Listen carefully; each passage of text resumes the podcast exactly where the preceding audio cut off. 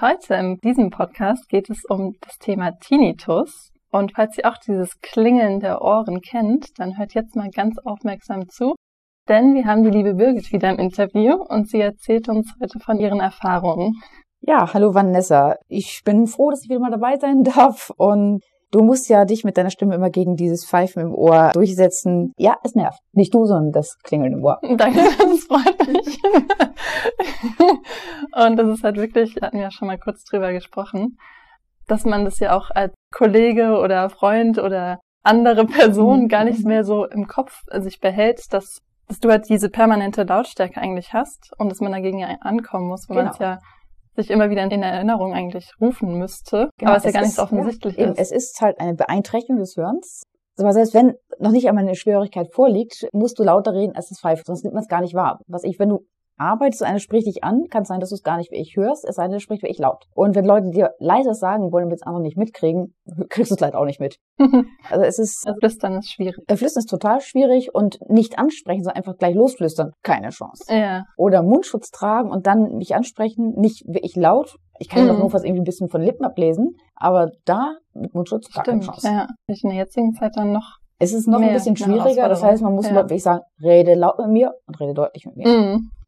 Eben, also ein bisschen wie bei Oma und Opa, die ihr Hörgerät nicht angeschaltet haben, ja. ist es halt auch beim Tinnitus, weil du halt lauter reden musst als das Pfeifen. Mhm. Da gehen wir jetzt auch nochmal ein bisschen genauer drauf ein. Was ist denn Tinnitus eigentlich? Also wie definiert man das denn? Weißt du das? Mhm, ein Tinnitus ist, ich keine Ahnung, wie die Definition, die offizielle Definition ist, aber das ist einfach ein, ein Klingeln oder Pfeifen im Ohr. Das kann sowohl kurzfristig sein, kann aber auch zu einem Dauergeräusch werden.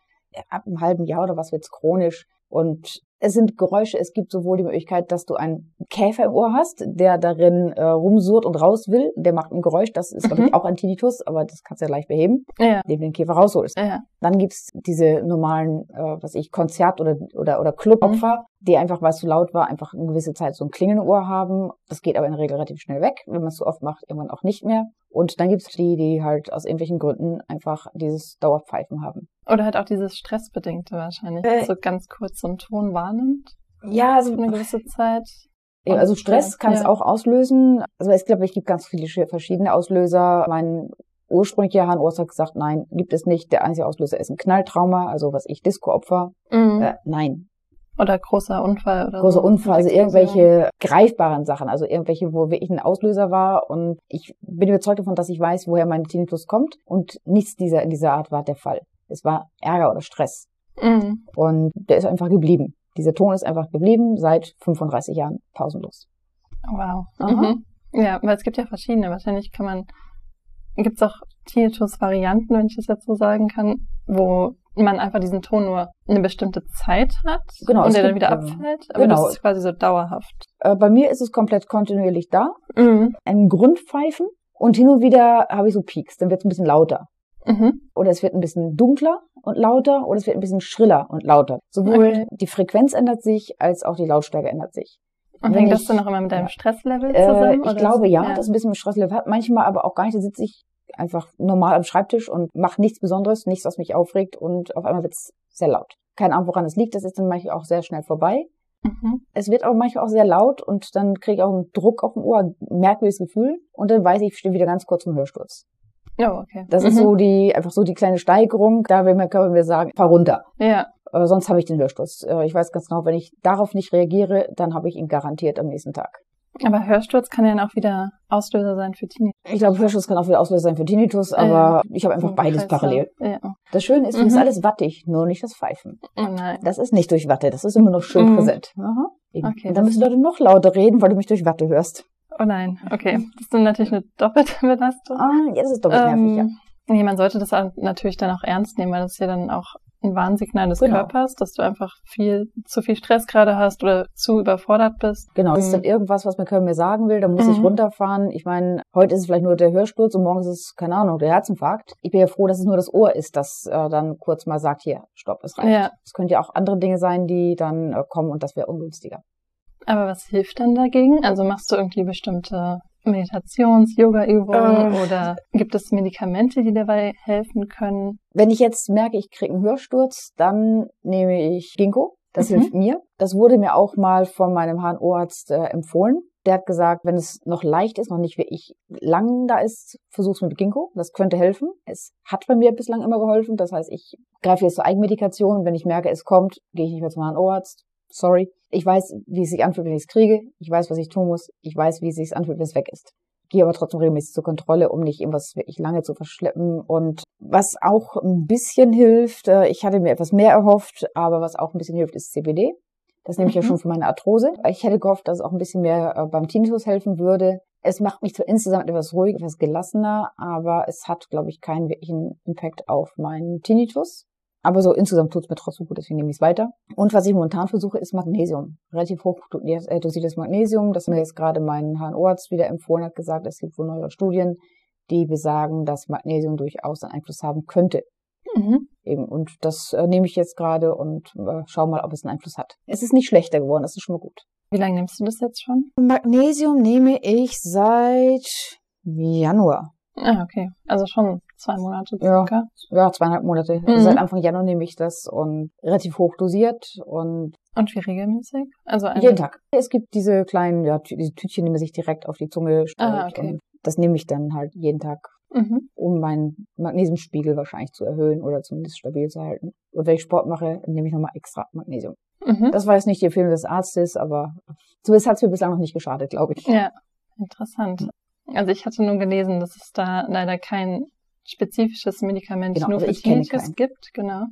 Und manche Quellen behaupten, dass halt diese Psychopharmaka in dieser Hinsicht irgendwie helfen könnten, weil sie jetzt so auf dieses emotionale zentrale System irgendwie einen Einfluss haben Gut, und dadurch irgendwie an, die, die, Verstärkung war bisschen reduzieren mhm. könnten, aber ja.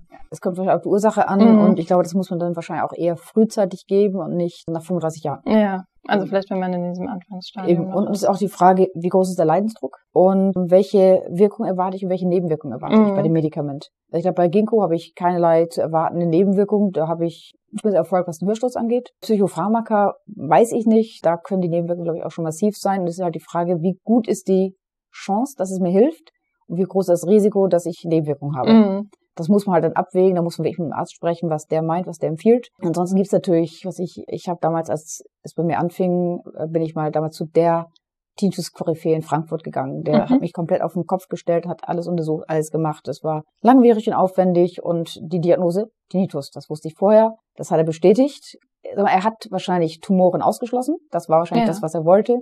Und seine Lösung war, ich könnte ein Masker tragen. Das ist eine Art Hörgerät. Und dieses Hörgerät sendet einen permanenten Pfeifton aus, dass man lernt, mit dem Pfeifen zu leben, das Pfeifen zu tolerieren. Da ich aber mhm. ja sowieso das Pfeifen permanent höre, kann ich einfach mein eigenes Pfeifen anhören und lernen, es zu tolerieren.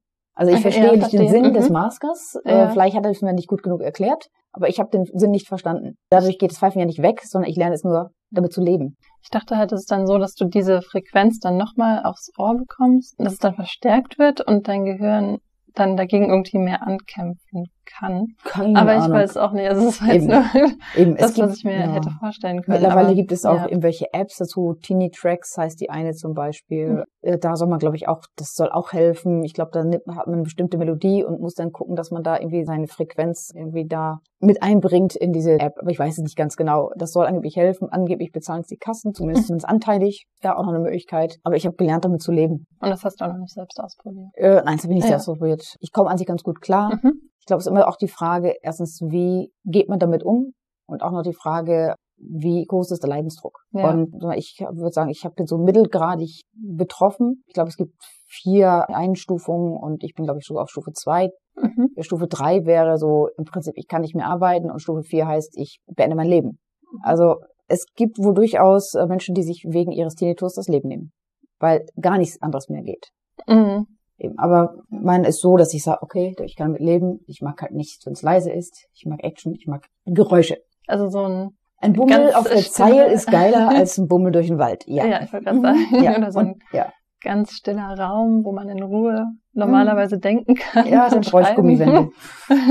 nee, das geht überhaupt ja. nicht. Das, das macht mich komplett narrisch. Wenn ich durch den Wald laufe, brauche ich jemanden, mit dem ich zusammenlaufe, mit dem ich reden kann, oder ich muss telefonieren, dass ich mit jemandem spreche. Mhm.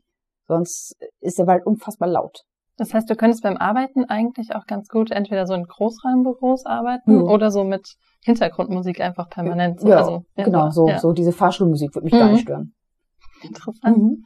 Also wenn ich äh, so wenn ganz konträr zu dem, was mich Mhm. stören wird. ja, also wenn ich jetzt zum Beispiel konzentriert arbeiten möchte und um mich herum reden Leute und äh, dann würde ich natürlich schon mir zuhören. Das heißt, dann höre ich einfach Musik und habe ich gar kein Problem. Mhm. Würde mich gar nicht stören. Kann auch mit Gesang sein, ist mir völlig egal. Faszinierend. Eben. Das heißt, entspannen tue ich mich in der Menge Mhm. und äh, Ruhe stresst. Ja, Unfassbar. spannend.